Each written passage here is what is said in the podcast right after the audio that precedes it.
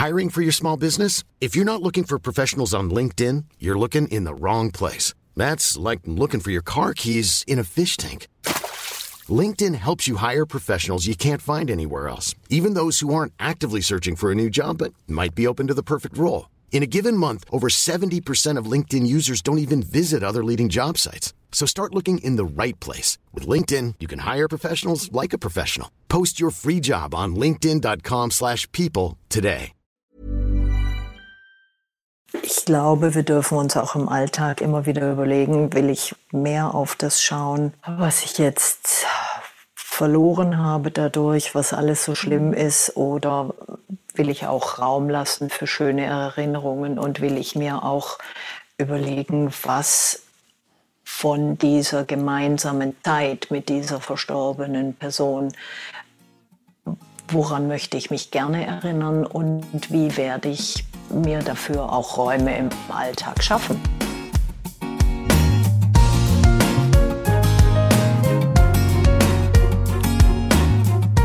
Klagen, lachen, klüger werden.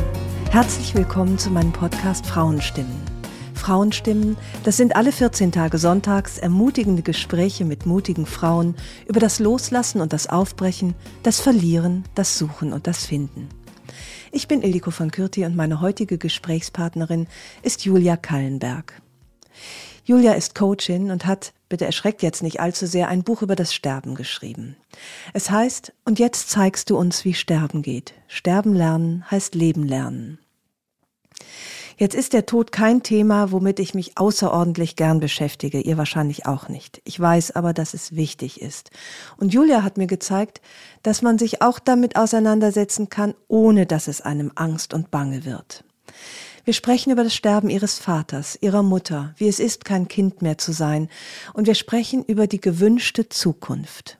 Wir machen einen Ausflug vom Tod ins Leben und sie schildert, wie man sich jeden Tag erleichtern und verschönern kann, indem man sich von Anfang an vorstellt, für was man am Ende des Tages dankbar sein wird.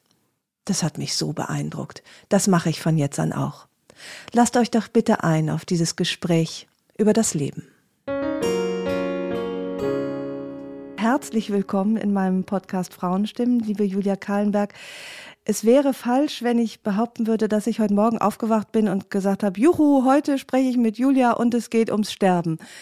Äh, ich habe da doch gewisse na, Ängste will ich fast sagen, noch nicht mal äh, ja äh, Ängste oder unbe innerliche Unbequemheiten und wahrscheinlich geht es vielen anderen auch so. Du hast aber ähm, dich diesem Thema nicht nur in deinem Leben stellen müssen, wie sicherlich viele von uns, sondern auch ein Buch darüber geschrieben. Ein wunderbares, sehr persönliches Buch. Warum? Warum hast du dich diesem Thema so letztlich ja dann radikal genähert und dich damit so auseinandergesetzt? Mhm. Zunächst mal ganz herzlichen Dank, liebe Ildiko, dass ich heute beim Podcast Frauenstimmen dabei sein darf, dass wir über dieses so wichtige Thema sprechen und ja, dass wir auch Gelegenheit haben, über Tod und Sterben zu sprechen. Deine Frage, warum habe ich mich diesem Thema so radikal genähert? Ähm, ich habe mich schon immer für das Thema Sterben interessiert und zwar hinzuschauen, was sind so Gelingensgeschichten mhm. rund ums Sterben. Und habe hingeschaut und mit anderen Menschen darüber gesprochen, was haben sie gemacht im Zusammenspiel mit Angehörigen, was gut funktioniert hat, was ihnen geholfen hat.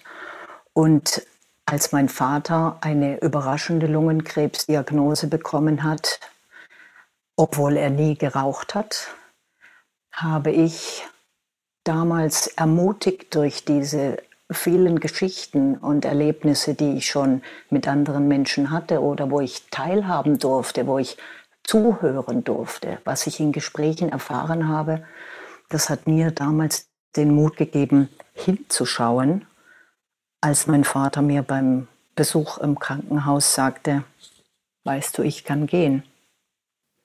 Du sag noch mal ganz kurz, woher kommt dieses Interesse am Sterben? Das ist ja ein Thema, wo, äh, wo viele sagen, oh, da, du, wenn es soweit ist, ist Zeit, äh, Zeit genug, sich damit zu beschäftigen. Woher kommt überhaupt die Offenheit, sich diesem Thema so zuzuwenden, auch wenn es im eigenen Leben noch gar keine Rolle spielte? Ähm, auch durch eigene Erlebnisse, würde ich sagen. Mhm. Und diese Erlebnisse habe ich dann auch abgebildet im Buch, im ersten Teil in den Mutmachgeschichten. Mhm. Ich kann vielleicht ein Erlebnis ganz kurz nennen, das mich sehr geprägt hat und auch beeinflusst hat für die Mitgestaltung der letzten Zeit meines Vaters. Mein Großvater hat sich immer den Sonnenaufgang aus dem Meer gewünscht, das einmal sehen zu dürfen. Also nicht Sonnenuntergang und nicht Sonnenaufgang aus über den Bergen, ja. sondern er hat sich einen Sonnenaufgang aus dem Meer gewünscht. Und er mhm. war, als er 75 Jahre alt war, mit der Familie an der Costa Brava. Sie haben morgens eine Wanderung unternommen, sind auf den Berg gestiegen und in dem Moment, als mein Großvater sich hinsetzte auf einen Stein, ging dann die Sonne aus dem Meer auf. Mein Großvater kippte um und war tot. Ach, ja. Gestorben im ja. schönsten Augenblick, was er ja, sich immer gewünscht hatte. Und wie unsere Familie damals damit umgegangen ist, das hat mich absolut fasziniert, besonders im Nachhinein natürlich. Als Jugendliche habe ich das noch nicht so realisiert, aber im Nachhinein habe ich gedacht, wow, die sind überhaupt nicht in Hektik ausgebrochen, mhm. sondern haben in Ruhe ihren Urlaub zu Ende gemacht. Das war mhm. ganz zu Beginn ja. des Urlaubs. Wir haben noch drei Wochen Urlaub gemacht, haben meinen Großvater in einem Zinksarg gekühlt, aufbewahrt, mhm. anschließend nach Deutschland überführt und dann sich in Ruhe den Trauerfeierlichkeiten zugewendet. Das heißt, du hast da schon relativ früh den Tod eigentlich als ja fast schon äh, natürlichen Teil des ja, Lebens kennengelernt. Nicht genau. als große Katastrophe, äh, nicht als was, wo man schreit und weint und äh, lieber das unter den Teppich kehrt, sondern es war so integriert. Mhm. Etwas, was ah, ja. dazugehört. Ja, ja. Also kein Schrecken für dich, die erste Erfahrung. Nein. Nein, mhm, absolut mhm, nicht. Mhm, mhm.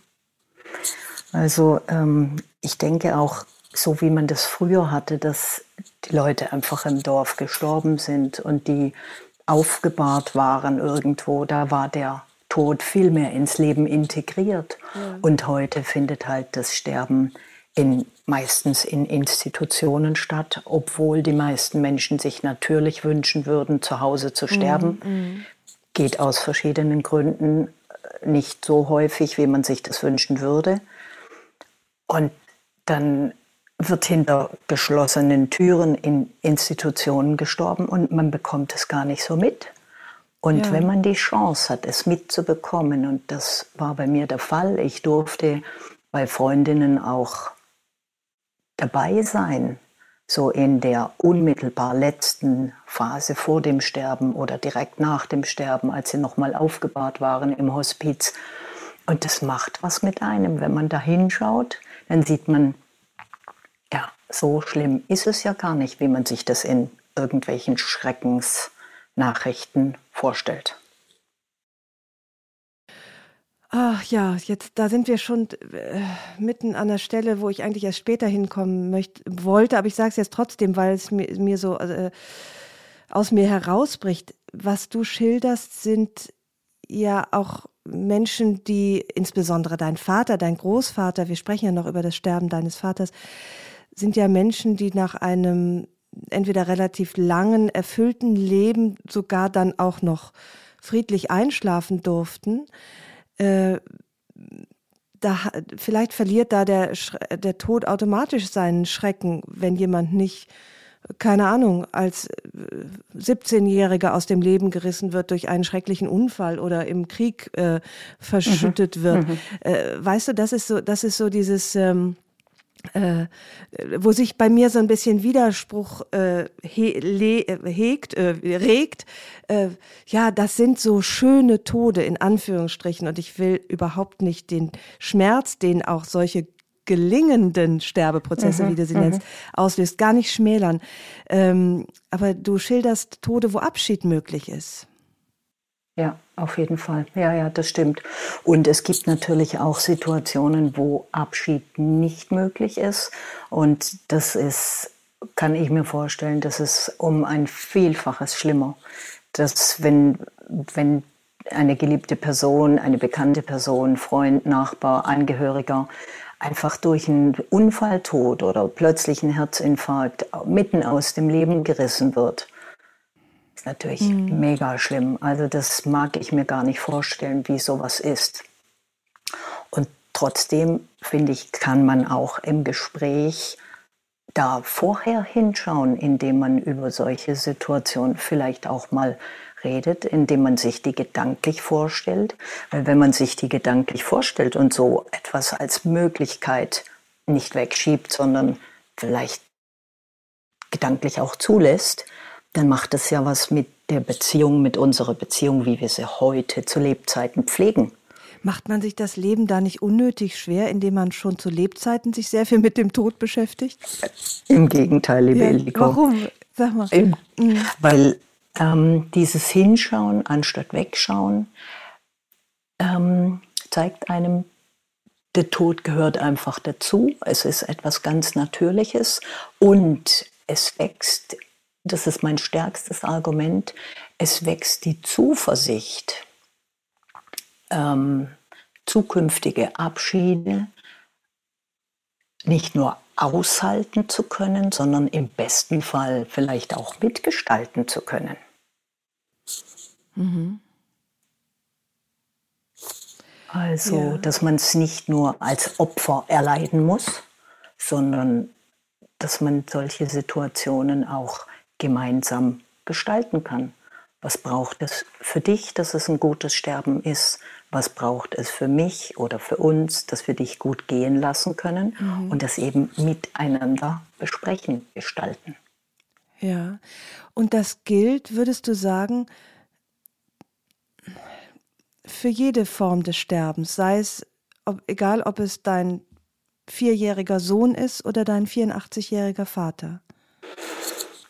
Ja gut, ich meine, mit dem vierjährigen Sohn sprichst du natürlich ein Thema an, was ähm, super, super, super schwierig ist. Der Abschied eines Kindes, den bewusst zu gestalten, ist sicherlich etwas vom Schwersten, was es mhm. überhaupt gibt. Und auch das ist möglich. Und mhm. ähm, wenn ich so dieses, vielleicht darf ich dieses bewusst gestalten noch so ein bisschen über, übersetzen, auch ins Praktische, ja, was das ja, heißen ja. könnte. Ich bin Mitglied in einer großen Gemeinschaft lösungsfokussierter Praktiker, die weltweit tätig ist. Und ein Mitglied von uns hat vor einigen Jahren ganz überraschend die Diagnose Bauchspeicheldrüsenkrebs bekommen. Mhm. Und ein anderes Mitglied von uns hat anschließend in, in Absprache mit der Familie in einem großen Verteiler an insgesamt 1300 Adressaten eine Mail verschickt und in Absprache mit der Familie ganz offen darüber gesprochen. Und sie haben in der Familie haben sie eine sogenannte gewünschte Zukunftübung miteinander gemacht. Das heißt, sie haben sich vorgestellt, es ist bereits Ende des Sommers. Björn ist schon nicht mehr unter uns. Er ist bereits gegangen, er ist bereits gestorben. Das war klar, dass er sterben würde. Das, daran das war ganz klar. Ah, ja. Genau, mhm. das mhm. war ganz klar. Ja. Und deswegen konnten sie sich das so vorstellen. Er ist schon nicht mehr unter uns. Wir sind zufrieden und dankbar für den Prozess und wie alles gelaufen ist. Mhm. Was haben wir gemacht? Wie haben wir das gemacht? Wofür sind wir dankbar? Womit sind wir zufrieden? Und das mhm. ist so eine ganz mhm. typische Übung aus unserer beruflichen Praxis, die ich wirklich rauf und runter mit Teams und Einzelpersonen immer wieder anwende. Und das dann auch in der privaten Anwendung mal zu sehen. Das habe ich beim Björn gesehen, wie dieses Mitgestalten aussehen kann und habe das dann auch bei uns in der Familie angeregt und wir haben das gemacht. Für deinen Vater? Genau. Ja, ja. Und äh, daran hat er sich auch beteiligt an dieser der Übung ist, äh, klingt so, ähm, so coachingmäßig an, an, mhm, mhm, an, dieser Suche nach der Zukunft, wie sie sein sollte, wenn sie gewesen ist. Oh, klingt kompliziert. Mhm, mhm. nee, aber ja. genau, genau ja. das ist es. Du hast es ja. genau so formuliert. Ähm, er konnte sich daran nicht mehr beteiligen, weil er als wir diese Übung gemacht haben, mein Bruder, meine Mutter und ich zunächst. Und dann haben wir es im erweiterten Kreis mit unseren Ehepartnern und Kindern, die noch dazu genommen. Und ich habe dann dieses Plakat dieser gewünschten Zukunft am nächsten Tag mit ins Krankenhaus genommen und meinem Vater gezeigt, auszugsweise vorgelesen. Und ich habe ihn gefragt, Papa, was möchtest du so sagen? Was wäre dir ganz, ganz wichtig? Womit bist du hinterher, wenn du nicht mehr da bist? Was, was mhm. siehst du? Ja. Worüber freust du dich? Und dann hat er sich zurückgelehnt und hat gesagt, Frieden, Frieden, Frieden. Hm. Also das war die Art und Weise, ja. wie er sich beteiligen konnte. Und kannst du, wenn das nicht zu intim ist, ein paar Punkte nennen, die auf diesem Plakat der gewünschten Zukunft draufstanden? Also ein wichtiger Punkt war zum Beispiel, ähm, es war wichtig, immerhin zu schreiben auf dieses Plakat, wofür man dankbar ist und wie es aussieht, wenn wir es schon erreicht haben. Und da war beispielsweise, habe ich geschrieben, ich bin dankbar, dass unsere Eltern gelernt haben, Hilfe anzunehmen, weil das in diesem Prozess ein riesen Knackpunkt war. Die haben sich gewehrt mit Händen und Füßen, dass der mobile Pflegedienst nach Hause kam, dass Palliativcare an Bord kam. Das war mhm. ein Riesenkampf. Ja. Und anstatt jetzt zu meiner Mutter zu sagen, ihr tief in die Augen zu schauen und zu sagen, du, du musst Hilfe annehmen lernen, habe ich in ihrem Beisein auf dieses Plakat geschrieben, ich bin dankbar, dass unsere Eltern gelernt haben, Hilfe anzunehmen. Ob schon das zu diesem Moment noch gar nicht der Fall war? Oder das war, war, das schon der Fall? Ach was, das war weitestens entfernt. Ach, okay. Also tatsächlich hast du da eine Dankbarkeit draufgeschrieben für etwas, was noch nicht mal am Horizont überhaupt absehbar war, dass es eintreffen würde. Aber du hast damit deine Mutter quasi einen liebevollen Hinweis gegeben, wäre schön, wenn ich irgendwann mal dafür dankbar sein könnte. Mhm, genau, so funktioniert es. Ah, Und ähm, kannst also, du noch mehr Sachen nennen, die da drauf standen? Mhm, beispielsweise unsere Mutter hat gelernt, gut für sich zu sorgen.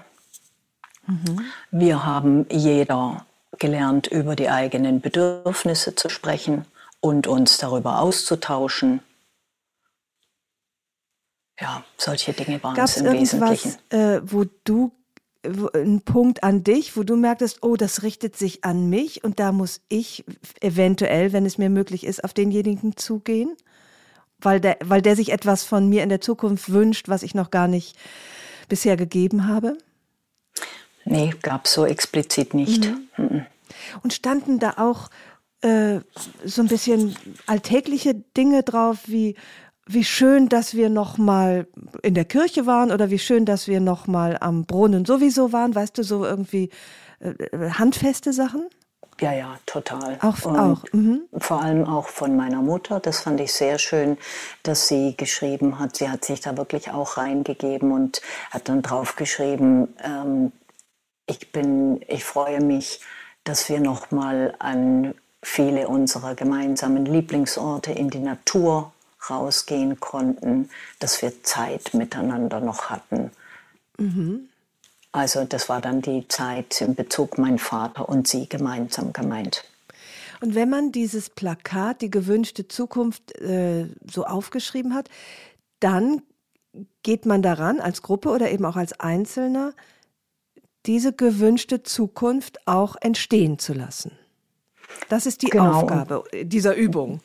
Ja, wobei total zwanglos. Also mhm. es geht nicht darum, da dann eine, eine Liste draus zu machen. Das war nämlich eine, ein,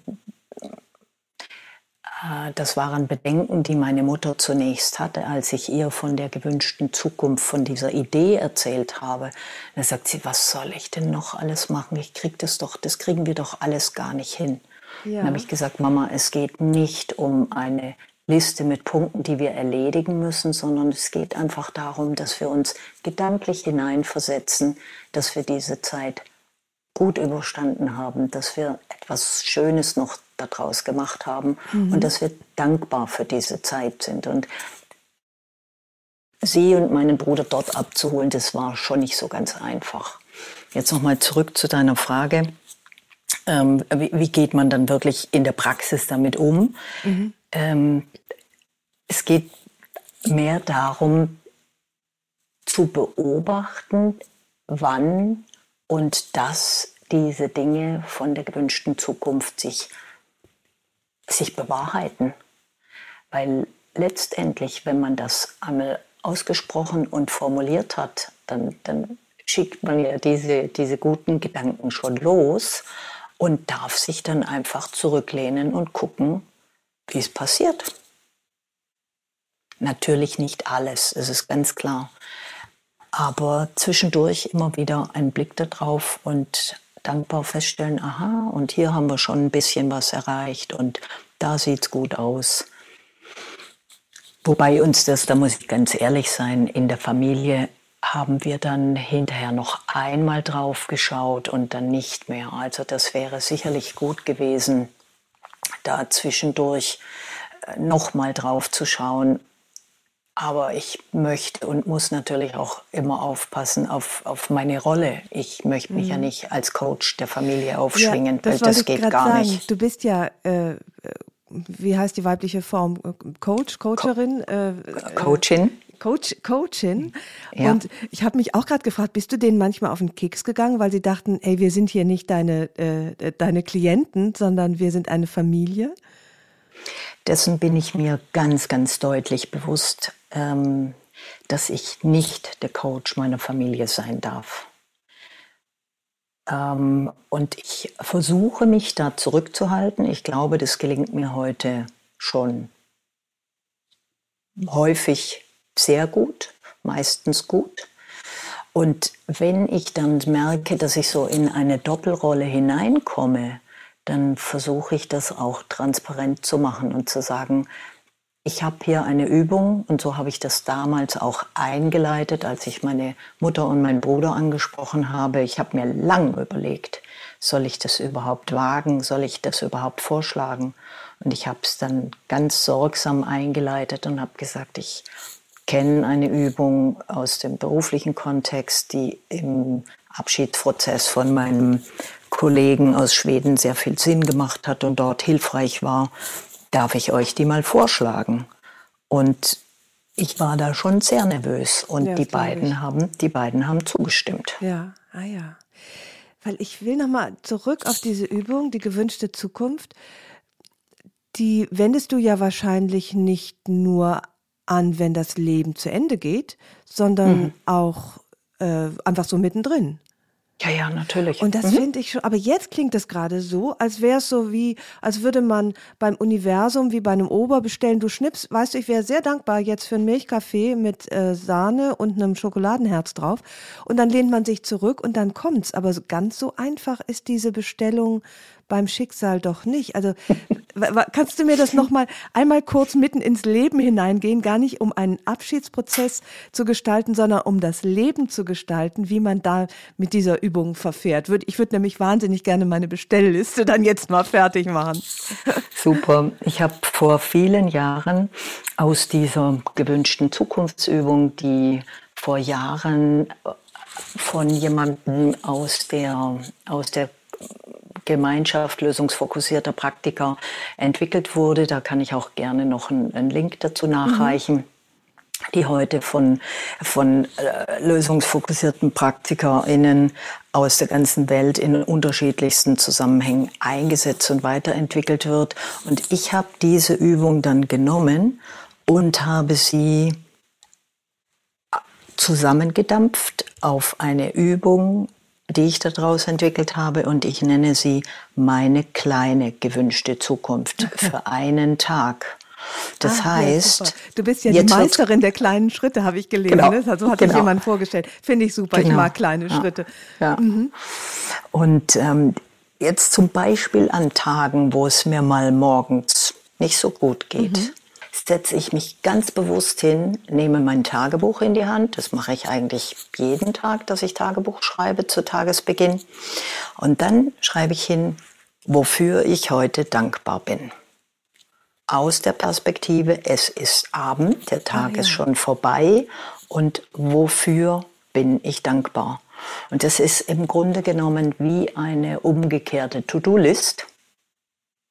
Anstatt zu mhm. schreiben, ich muss heute das und das und das und das und das alles machen, stelle ich mir vor, wofür werde ich heute dankbar sein.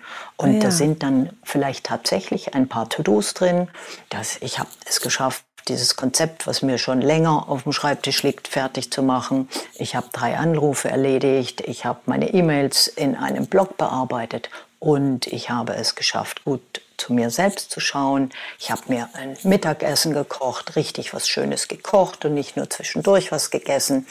Solche ja. Dinge. Und wenn ich mir das morgens überlege, dann ist es wirklich tatsächlich so, wie du gerade sagtest, Ildiko, das ist wie die Bestellung beim Universum. Ich richte meinen gedanklichen Kompass darauf aus, was ich will. Und damit ziehe ich das in mein Leben. Und wenn auch nicht alles davon passiert, aber tun musst du es immer noch. Das Konzept musst du noch genau. schreiben, das Essen dir noch kochen. Was ist, sag noch mal genau, was der Unterschied ist. Also wenn ich jetzt auf meinen Kalender gehe, dann steht da heute To Do steht da Podcast mit Julia Kallenberg, dann steht da, ach, da freue ich mich schon drauf, Pediküre, äh, abends habe ich ein Essen. Also meine To-Do-Liste, außerdem muss ich noch, sehe ich hier, äh, ein paar E-Mails beantworten. Ähm, was ist der Unterschied zwischen der kleinen gewünschten Zukunft und der To-Do-Liste? Ich, ich glaube, ich habe es verstanden, ich hätte es aber noch mal gerne von dir richtig gehört.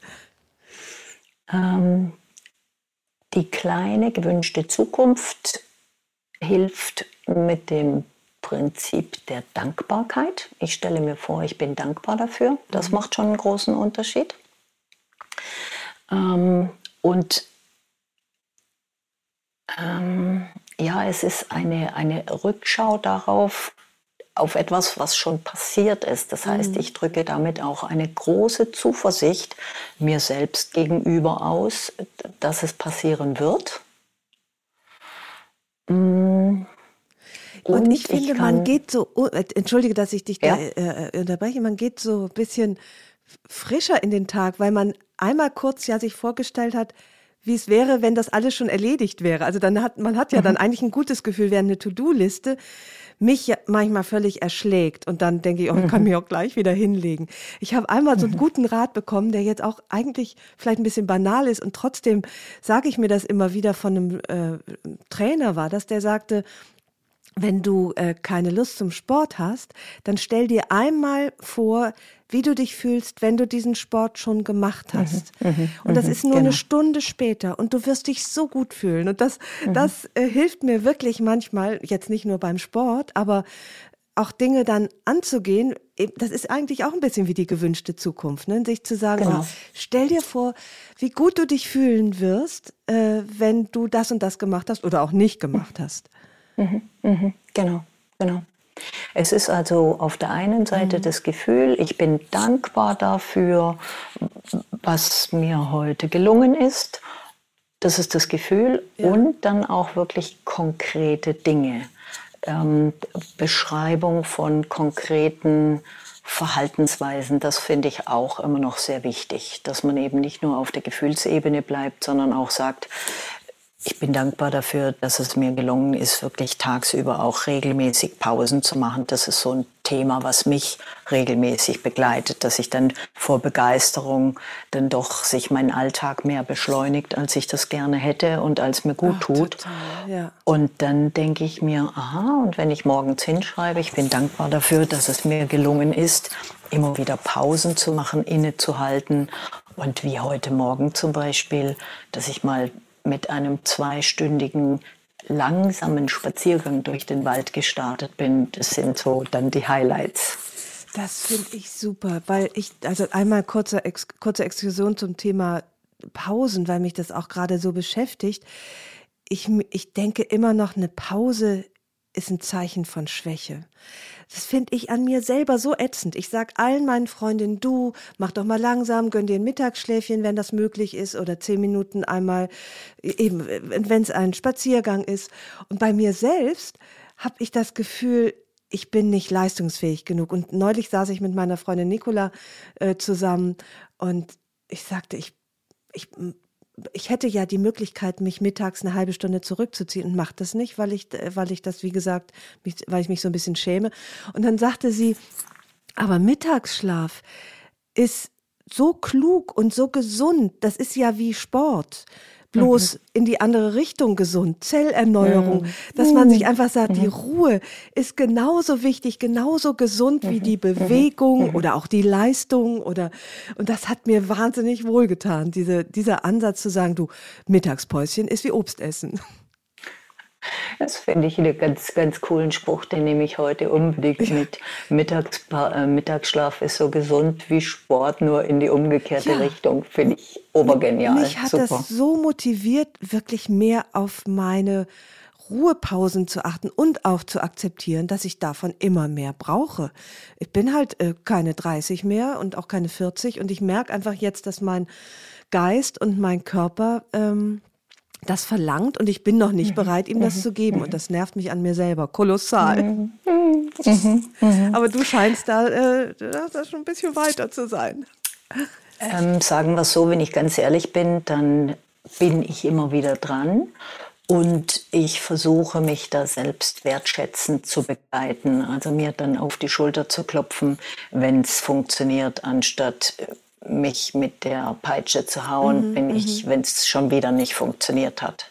Ja, und ja.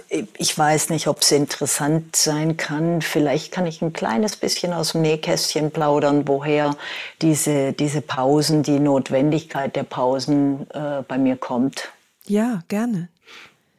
Ich bin ähm, vor vielen Jahren, vor 15 Jahren, bin ich selbst an Brustkrebs erkrankt.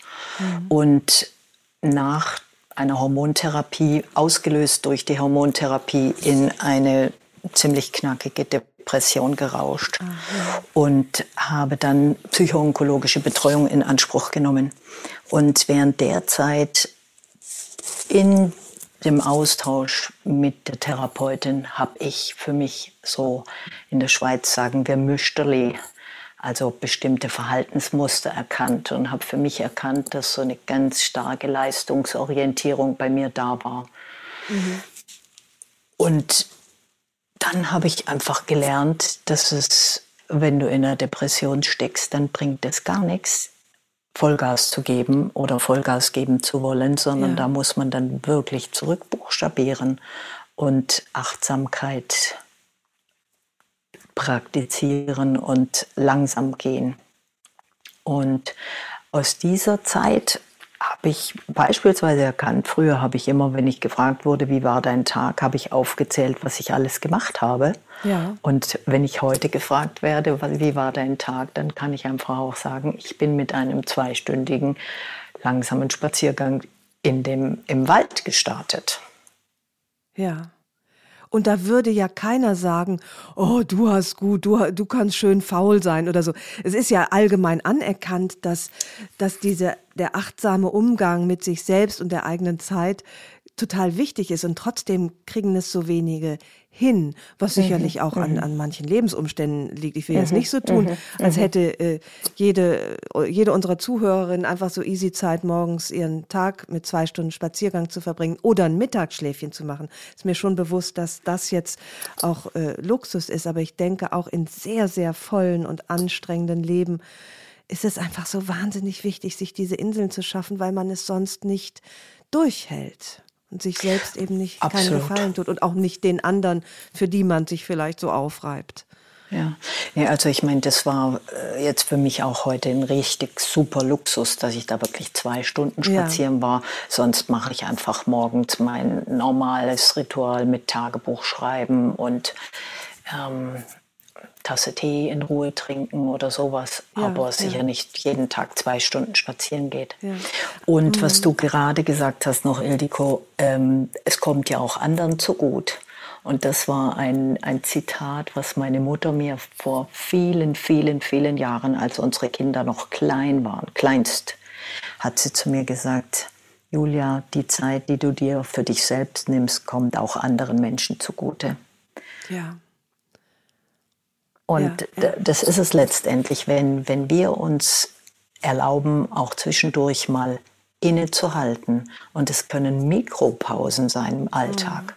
Mhm. Einfach mal zwischendurch fünf Minuten aus dem Fenster schauen oder wenn ich merke, dass mein Energie- und Präsenzlevel echt am Absinken ist, aufstehen, Glas Wasser trinken, Computer mal zumachen. Das bringt ja mich, bringt mir wieder gedankliche und geistige Frische und ich kann dann viel ja. besser wieder weiterarbeiten. Ja, ja. Leider ist das jetzt auch wieder so ein ein Trick, mit dem man sich noch effektiver macht, denke ich gerade. Weißt du, also, dass man sagt, mhm. du, du kannst viel effektiver arbeiten, wenn du zwischendurch Pausen machst. Also, dass die mhm. Pause mhm. wieder äh, in den Kreislauf der Effektivität gehört. Das stört mich so ein bisschen, weil es bei mir mhm. auch so ist. Ich hätte mhm. nie mhm. gedacht, dass ich so effektivitätsgetrieben bin, äh, wie ich das jetzt bin. Ich glaube, das hängt auch mit den Kindern zu zusammen, die, die mhm. so, ein, so, eine Schnelligkeit ins Leben bringen. Da ist immer so viel los. Mhm. Äh, weil früher, glaube ich, konnte ich besser abschalten. Und jetzt mhm. sehe ich das Abschalten als Teil der Aufrechterhaltung meiner Effektivität. Und das nervt mhm. mich auch mhm. jetzt schon mhm. wieder. Weißt du, wie ich das meine? Und ich finde super gut, dass du mich da jetzt sozusagen ertappt hast dabei, wie ich so formuliert habe. Es ist sicherlich ein, ein Hintergrundgedanke, dass ich dann hinterher besser und mhm. effizienter, effektiver weiterarbeiten kann. Und letztendlich ist es ja auch einfach das, das Lebensgefühl, was, ähm, dass ich zufriedener bin, dass ich ausgeglichener in meinem Alltag bin, dass ich mich wohler in mir selbst fühle, wenn ich, wenn ich auch zwischendurch Pausen mache. Und das hat alles einen, äh, eine Auswirkung auf mein auf meinen Austausch mit dem Gegenüber. Ja, und letztlich vielleicht auch darauf, dass man Effizienz und Effektivität lernt anders zu beurteilen und nicht mehr so über alles zu stellen. Vielleicht äh, kann, weißt du, kann das auch dazu führen, dass die Energie gar nicht mehr für, nur für Wachstum, Wachstum genutzt wird, sondern auch für mehr innere Kreativität. Absolut, also da bin ich vollkommen bei dir. Mhm. Ähm, das ist, ich glaube, das hat sicherlich auch etwas mit dem Alter zu tun, dass man von dem Thema Wachstum, Wachstum, schneller, höher, weiter, von dem habe ich mich schon seit einigen Jahren verabschiedet und versuche wirklich genau hinzuschauen, was ist mir eigentlich wirklich wichtig im Leben. Ja. Und ja, ja. da mhm. jetzt nochmal den, den Link auch, drum heißt auch der Untertitel zu meinem Buch, heißt ja Sterben lernen, heißt Leben lernen, weil in der Auseinandersetzung mit dem Sterben habe ich mir auch sehr viel Raum gegönnt, nochmal zu überlegen, was ist mir wirklich wichtig im Leben. Ja. Ich muss da gerade noch mal hinterher denken, deswegen wird die äh, Stille gerade etwas länger. Ähm, ich ich habe leider auch so ein bisschen äh, Erfahrung mit dem Sterben und war auch äh, in einem Hospiz, da ist meine Mutter gestorben. Ich habe da auch noch mal Zeit verbracht für ein Buch, für eine Recherche. Und ich habe einige Menschen verloren. Und wenn ich jetzt so ganz ehrlich bin, dann hat mir das nicht die Angst genommen vom Sterben oder vom Tod. Ich weiß nicht, ob du auch das Gefühl kennst, bestimmt kennst du das auch, dass meine Toten, die sind manchmal schon sehr, sehr tot. Mhm.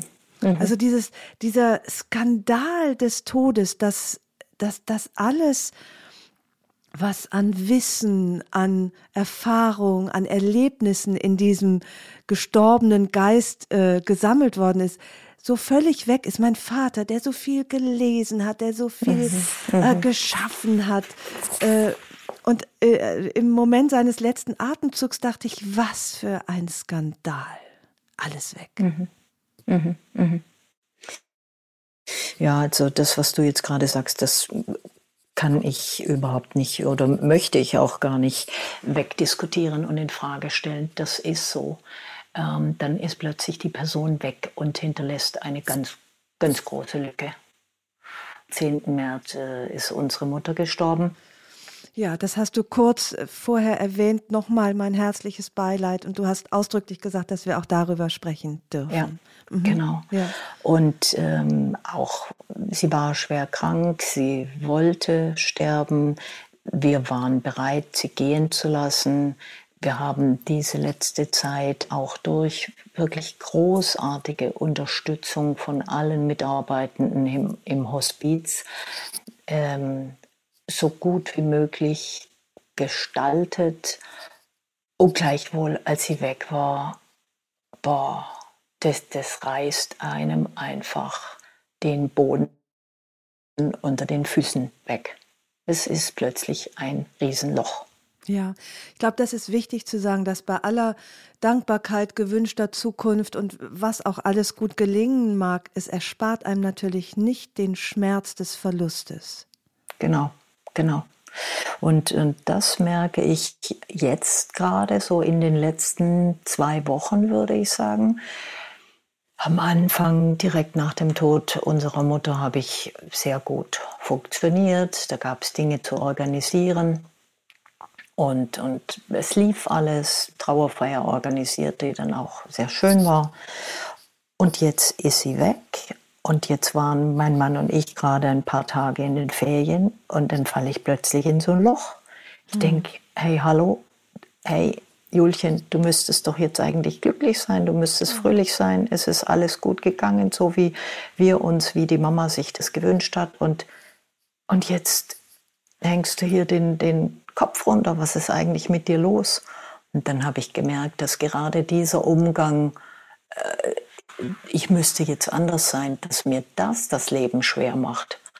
Und ich habe jetzt gestern Abend einen Podcast von Frauenstimmen gehört und, äh, über den Umgang mit Tod und Trauer. Ja. Und habe da noch mal einige sehr, sehr schöne Erkenntnisse draus gewonnen. Was meinst du? Schilder noch mal den Moment. Also du hattest eigentlich alles richtig gemacht. Ja. Äh, das war ein gelungenes Sterben, offenbar auch dieses.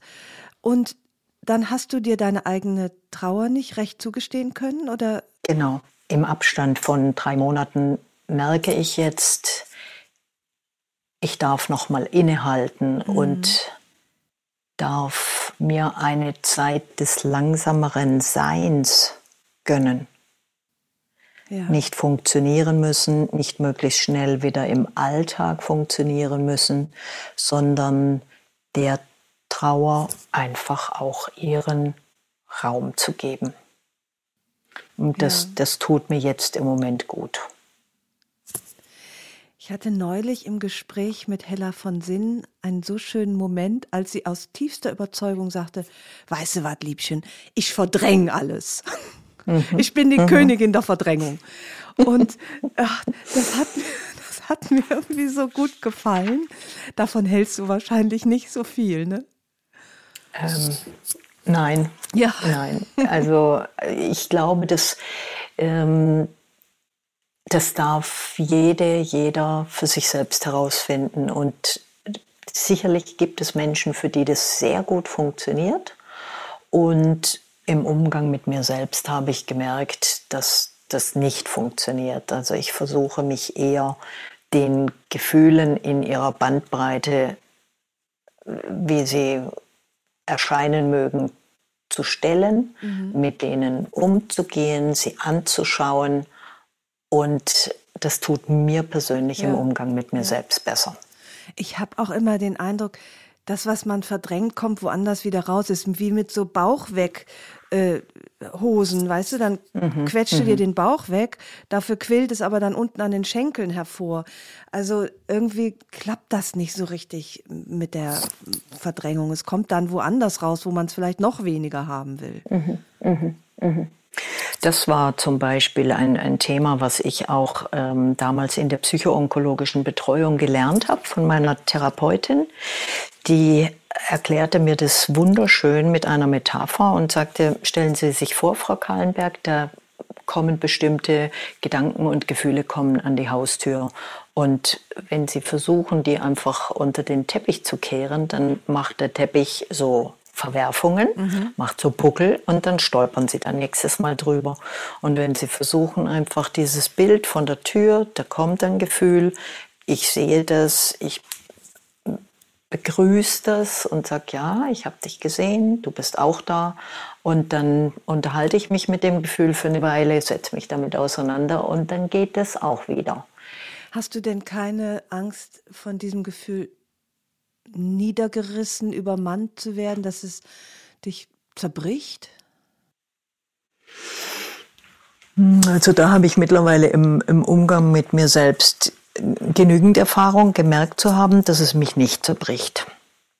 Dass es nach Phasen, wo es mir nicht gut ging, nochmal die Depression jetzt angesprochen, bin ich wieder rausgekommen und das hat mich insofern sehr gestärkt, dass ich auch heute, wenn jetzt, wie zum Beispiel jetzt in diesen Tagen, fühle ich mich wirklich ähm, ja, gefühlsmäßig etwas hinuntergedimmt, heruntergedimmt. Ja.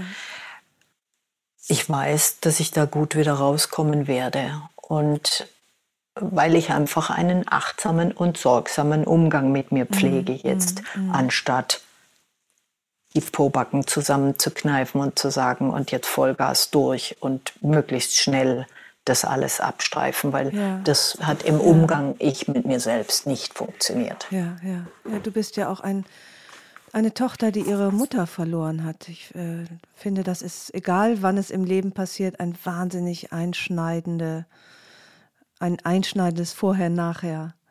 Keine Eltern mehr zu haben, kein Kind mehr zu sein. Und diese, diese Formulierung, ich bin froh, dass du das jetzt gerade ansprichst, Ildiko, das habe ich vor ungefähr zwei Wochen, habe ich das für mich realisiert, mhm. dass ich jetzt plötzlich nicht mehr Tochter bin ja, ja. und nicht mehr Kind bin. Und dann habe ich laute Tränen geweint, oh, wirklich ja. laute Tränen geweint, weil mhm. das hat mich plötzlich sowas von überrollt dieser Gedanke, ich bin nicht mehr Tochter, ich bin Ach, nicht mehr Kind. Das verstehe ich so gut. Du, das tue ich jedes Mal am Grab meiner Eltern und die sind seit über 20 Jahren tot, stehe ich jedes Mal in Tränen aufgelöst.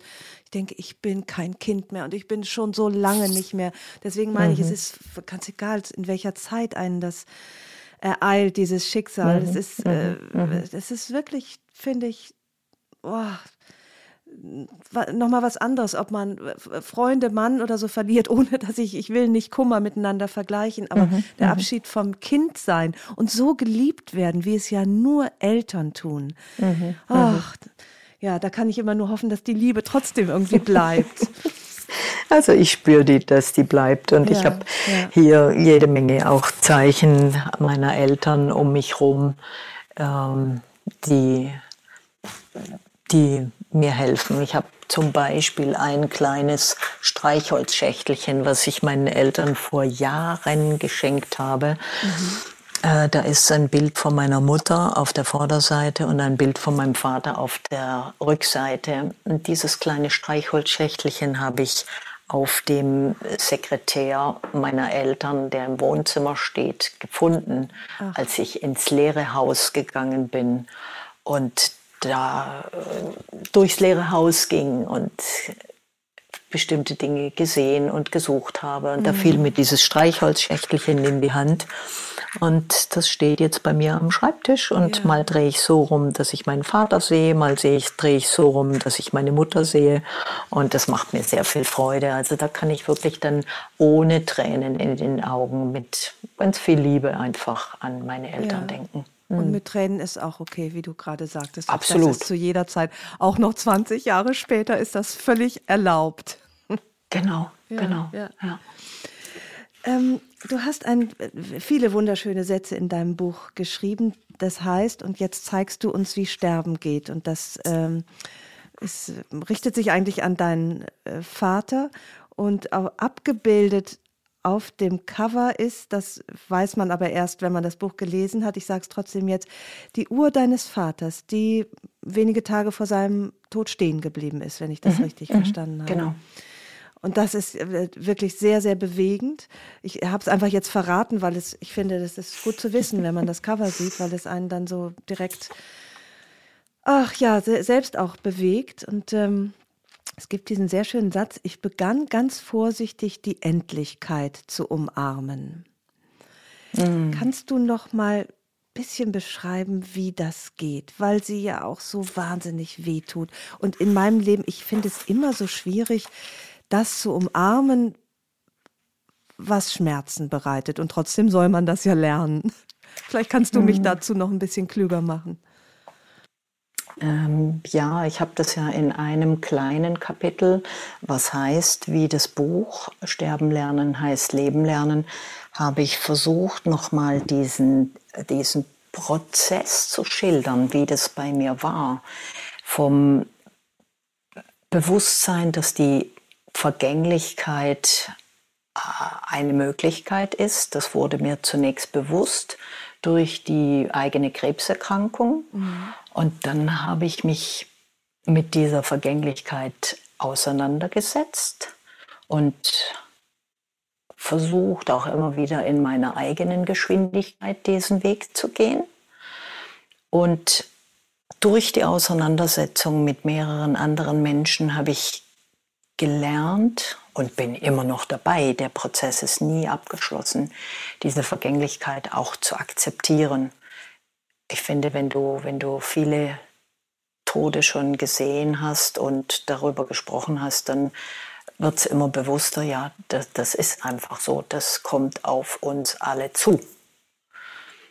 Und dann wolltest du wissen, ja, wie, wie ist das jetzt, ähm, wie habe ich das gemacht? Ganz vorsichtig, die Endlichkeit zu umarmen, indem ich genauer hingeschaut habe, indem ich versucht habe, das Schöne auch dran zu sehen, was passiert, wenn ich die Endlichkeit umarme. Weil wenn ich mir wirklich im Alltag bewusst bin, dass das Leben begrenzt ist, dann erlaube ich mir häufiger und öfter einfach auch Dinge zu tun, die mir jetzt wichtig sind. In früheren Zeiten hatten viele Menschen, besonders Schriftsteller und Gelehrte, da gibt es Bilder davon, so Stillleben, ein Totenschädel, einen echten Totenschädel als Memento Mori, also als an Erinnerung an den Tod, hatten die Leute auf dem, auf dem Schreibtisch stehen. Und ich habe ein, ein Foto einer entfernten Verwandten von mir, auf dem, wo sie auf dem Sterbebett liegt. Wunderschönes Bild von ihr. Mhm. Dieses Bild habe ich in einer äh, Kladde, in einer Schreibkladde die ich morgens als Unterlage nehme, wenn ich mein Tagebuch schreibe. Und das, was ich jeden Morgen mache, ist dieses Foto kurz anschauen. Und das zieht mich nicht runter, das bedrückt mich nicht, das belastet mich nicht, sondern das ist so mein Memento Mori, wo ich einfach sage, okay, das Leben ist begrenzt, also versuch diesen Tag auch zu nützen. Siehst du denn nicht auch das, was du verloren hast? Ich habe ich hab neulich ein Gespräch mit einer Freundin, die ja, womöglich äh, wieder vom Tod bedroht ist. Und sie sagte, ach weißt du, ich, ich hatte so ein schönes Leben, dann wäre es das halt gewesen. Ich, ich könnte ganz gut gehen. Schlimm ist es für die, die übrig bleiben. Mhm. Und ich sagte, ja, Beziehungsweise ich sagte es nicht, sondern ich dachte, ja, für mich wäre es nämlich scheiße. Ich will dich nicht verlieren. Ich, du bist eine mhm. meiner besten Freunde. Ich will nicht ohne dich sein. Mhm. Äh, also wahrscheinlich braucht es auch eine ziemlich lange Zeit, bis man das, das Foto einer geliebten, verstorbenen Person als schöne Erinnerung an etwas mhm. Schönes sehen kann mhm. und nicht mehr mhm. als Salz in die eh noch offen stehende Wunde. Mhm. Ja, da, da stimme ich dir zu. Ja. Und ich glaube, wir dürfen uns auch im Alltag immer wieder überlegen, will ich, will ich mehr auf das schauen, was ich jetzt verloren habe dadurch, was alles so schlimm ist, oder will ich auch Raum lassen für schöne Erinnerungen und will ich mir auch überlegen, was von dieser gemeinsamen Zeit mit dieser verstorbenen Person woran möchte ich mich gerne erinnern und wie werde ich mir dafür auch Räume im Alltag schaffen. Ja. Vielleicht ist das auch eine ganz schöne Übung für die gewünschte Zukunft, dass man sich da reinschreibt, ich bin froh, dass ich mich ähm, liebevoll und dankbar an diese Person erinnere. Und dass man auf dem Weg dahin sich aber auch gönnt, äh, einfach nur egoistisch, stinktraurig zu sein, dass man so alleine gelassen worden ist. Genau, man darf zwischendurch sauer sein, man mhm. darf zwischendurch wütend sein. Ähm, die Bandbreite der Gefühle zulassen und so wie du es jetzt gerade sagtest, wie so die kleine gewünschte Zukunft, dass man sich eben überlegt, ja, wofür, wofür bin ich dankbar und ich, ich erlaube mir diese Momente der Dankbarkeit. Ja. Ich will noch zum Schluss einen Punkt ansprechen, der mir so aufgefallen ist, ähm, den ich auch ganz wichtig finde, nämlich das Umschalten beim Begleiten eines Sterbeprozesses von Motivation auf Abschied. Das mhm. fand ich so wichtig, dass man irgendwann aufhört mit diesem bescheuerten, boah, du musst kämpfen, du schaffst das, Chaka, äh, mhm. du äh, besiegst den Krebs oder den, äh, was weiß ich, gegen, mhm. An was man da sterben wird. Kannst du dazu noch ein paar Worte sagen, wie, wie, wie man dem zu Begleitenden das Gehen auch leichter macht und ihn, so wie du deinen Vater vielleicht auch rechtzeitig alleine lässt. Mhm, mhm.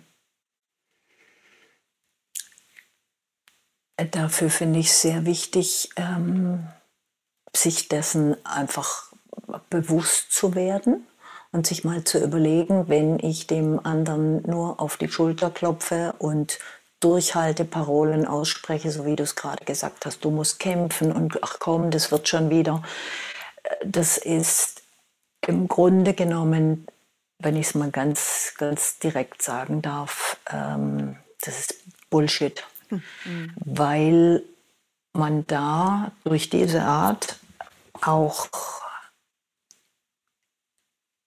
ähm, sich die Möglichkeit einer, eines Abschiednehmens, eines bewussten Abschiednehmens verbaut. Ja, weil man es immer leugnet. Ne? Man leugnet eigentlich genau. ständig, dass es Abschiedszeit ist, indem man schreit, ja, Chaka, du schaffst es. Mhm. Genau. Also ich kann aus meiner Erfahrung wirklich sehr, ähm, sehr dazu ermutigen, ermuntern, die Endlichkeit anzusprechen, mal zu schauen, wie, wie reagiert auch die andere Person darauf. Und wenn die andere Person bereit ist, auch darüber zu sprechen, wirklich es zu thematisieren und zu schauen, was wollen wir mit der gemeinsamen verbleibenden Zeit, mhm. was wollen wir machen, was ist dir wichtig, was brauchst du, dass du gut gehen kannst und was brauchen wir, dass wir dich gut begleiten können. Weil wenn wir bis zum Schluss es entweder gar nicht ansprechen oder mit Durchhalteparolen übertünchen, dann holt uns das, glaube ich, später sehr ein, weil wir dann bereuen, die, diese Zeit nicht genutzt zu haben. Also ich kann an der Stelle mhm. vielleicht ein, ein, kurzes Erlebnis, was mich auch sehr ermutigt hat, mit einer Freundin, die über mehr als zehn Jahre krebskrank war und die wirklich sehr viele Dinge noch über sich hat ergehen lassen und bewusst in Kauf genommen hat und wirklich noch viel in ihrem Leben gestaltet und miterleben konnte. Und irgendwann war es soweit, dass sie sagte, und jetzt mache ich keine Chemotherapie und jetzt mhm. mache ich nichts mehr. Und ich rief sie eines Tages an. Wir hatten da schon etwas länger keinen Kontakt mehr gehabt und ich fragte sie am Telefon, wie geht's dir? Und dann hat sie gesagt, du, mir geht's schlecht. Ich habe ähm, keine, ich habe keine Lust mehr, irgendwelche Therapien zu machen. Es wird zu Ende gehen. Und ich war total perplex. Ich war darauf nicht vorbereitet und habe innegehalten, was mir, was mir sehr geholfen hat in dem Moment. Man muss ja nicht auf alles sofort eine Antwort oh ja. oder, oder eine Frage, sondern mhm innehalten und mal gucken, was, was macht das jetzt mit mir? Und sich auch Zeit lassen für, für eine Antwort oder für eine Frage. Ja, ja. Und ich habe sie dann gefragt, was wünschst du dir? Mhm. Und dann hat sie zu mir gesagt, ich möchte gerne noch mal in die Berge gehen. Und wir hatten einen traumhaft schönen Nachmittag zusammen in den Bergen. Ich habe einen Luxuspick und ja, wir haben ganz offen über alles sprechen können. Wir haben viel geweint miteinander und wir haben so herzlich gelacht, wie lange nicht. Es war die Bandbreite der Gefühle möglich. Mhm. Und sie hat sich bei mir bedankt und gesagt, es tut so gut, dass du mich gefragt hast, wie geht's dir und was wünschst du dir jetzt, anstatt jetzt zu sagen, hey komm, du hast schon so häufig das geschafft und du wirst es auch diesmal schaffen. Ich habe in dem Moment bin ich selber sehr froh, dass ich die Zeichen der Zeit, die Ernsthaftigkeit erkannt habe ja. und wirklich auch entsprechend reagiert. Und das erfüllt mich jetzt im Nachhinein mit, mit Zufriedenheit. Ja, das glaube ich. Und wie schön, dass diese Gefühle so nebeneinander sein können, ne? dass man so glücklich sein kann, selbst im Moment des Abschieds. Das ist ähm, so ein Geschenk. Ähm, ja, also hm, da, da weiß ich nicht, ob ich ganz einstimmen kann, wenn du sagst, glücklich sein im Moment des Abschiedes. Das versuche ich mir gerade noch mal so zu übersetzen auf den Tod meiner Mutter, die ja wirklich gerade jetzt erst mhm. gestorben ist. Oh, ich glaube, da wäre das wäre so ein bisschen geprahlt, wenn ich da sagen ich meine, würde, glücklich auf diesen Tag in den Bergen bezogen, wo ah, alle Gefühle, okay. ah, ja, ja. also wo man okay. weint mhm. und lacht, weil mhm. ich auch solche solche Momente so gut kenne. Man mhm. lacht und weint und und denkt, mhm. das ist ja Wahnsinn, was gleichzeitig möglich ist in mhm. äh, an Gefühlen und äh, dass es mhm. schön ist und gleichzeitig mit dem Bewusstsein, das kommt nie wieder. Ich habe jetzt nicht von der Sekunde des Todes äh, gesprochen, also da ist, ah, okay. Da, ja, ja, okay okay. habe ich mich missverständlich ausgedrückt. Ja. ja. Wie war der Tod, die, die Sekunde des Todes deiner Mutter für dich?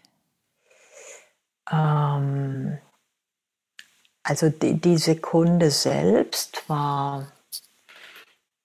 Hm, hm. Warst du da dabei diesmal? Ja, ich, ah, ja. ich war dabei. Ah. Ähm, die, die Sekunde selbst war irgendwie fast surreal, war unwirklich irgendwie, als dann plötzlich der, der letzte Atemzug da war. Und die 36 Stunden vorher, ich war wirklich 36 Stunden vorher bei ihr im Hospiz, ähm, konnte die ganze Zeit bis auf zwischendurch mal eine zweistündige Pause ähm, wo ich auch gesagt habe, ich brauche jetzt mal Zeit für mich und möchte ihr die Gelegenheit auch geben, alleine zu gehen, wenn sie denn alleine gehen wollte. Mhm. Also diese 36 Stunden waren sehr, war eine sehr intensive Zeit. Und ich bin sehr, sehr froh, dass ich dabei sein konnte, dass ich das miterlebt habe. Ja. War sie da noch mal bei Bewusstsein? Als ich kam, war sie ganz kurz bei Bewusstsein, mhm.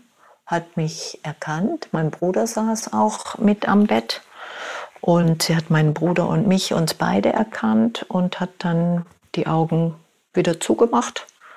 Und dann war sie, ja, ich kann es schwierig beschreiben, ob bei Bewusstsein oder nicht, zwischendurch immer noch mal die Augen aufgemacht, aber mhm. gesprochen haben wir da nicht mehr. Ja. Ich muss sagen, ich finde das super, dass du das Sterben aus dieser dunklen Kammer rausholst. Jetzt, wie du so offen darüber berichtest, äh, wo man denkt, oh, ist das nicht zu intim? Nein, es, es tut eigentlich wohl, weil es steht uns allen bevor, es zu begleiten, es zu erleben und die Tür da zu öffnen, finde ich super. Und was mich jetzt zum Schluss möchte ich das einmal sagen, was mich so berührt hat, und ich habe dieses Bild voller Dankbarkeit vor Augen, ist dein toter Vater mit den bunten, selbstgestrickten Socken das hat mich irgendwie so, ne? Ihr habt ihn äh, angekleidet und ihm mhm. von einer Freundin selbstgeschreckte bunte Socken angezogen. Und, das hat, war so ein intimes Detail und ich bin so dankbar, dass du das, äh, dass du das teilst. Das mhm. Ähm, mhm. mhm. macht tatsächlich den Umgang äh, irgendwie leichter. Die bunten Socken, mhm. da freue ich mich drüber. Hat deine Mutter auch irgendwas mitgekriegt, was Kleines, wo, wo du sagst, ach ja, das ist auch so ein so ein, so ein kleines buntes Detail des Todes? Hm. Ich habe äh, meiner Mutter einen kleinen, kleinen Stein mitgegeben. Ja. So als, ja, als, als letzten Gruß. Ja, ja, ja. Hm. Ach schön. Du, ich danke dir für dieses äh, wirklich, ich will, wollte gerade sagen, das Gespräch war gar nicht so schlimm. es war auch wirklich gar nicht so schlimm. Es war bereichernd und schön und wir haben auch so viele interessante Ausflüge noch vom Tod weg ins Leben gemacht und äh, das war äh, für mich wirklich ein Erlebnis und herzlichen, herzlichen Dank und ich freue mich jetzt auf meine gewünschte kleine Zukunft. Das mache ich nämlich jetzt gleich mal. Und ich danke dir auch, liebe Ildiko.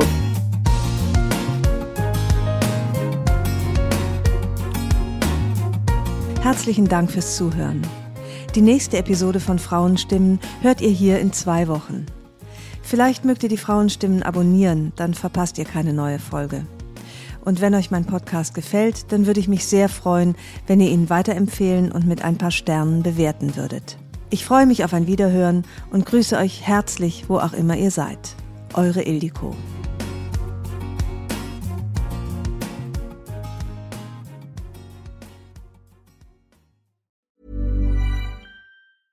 Planning for your next trip? Elevate your travel style with Quince. Quince has all the jet setting essentials you'll want for your next getaway, like European linen, premium luggage options, buttery soft Italian leather bags, and so much more. And is all priced at 50 to 80% less than similar brands. Plus, Quince only works with factories that use safe and ethical manufacturing practices. Pack your bags with high-quality essentials you'll be wearing for vacations to come with Quince. Go to quince.com/pack for free shipping and 365-day returns.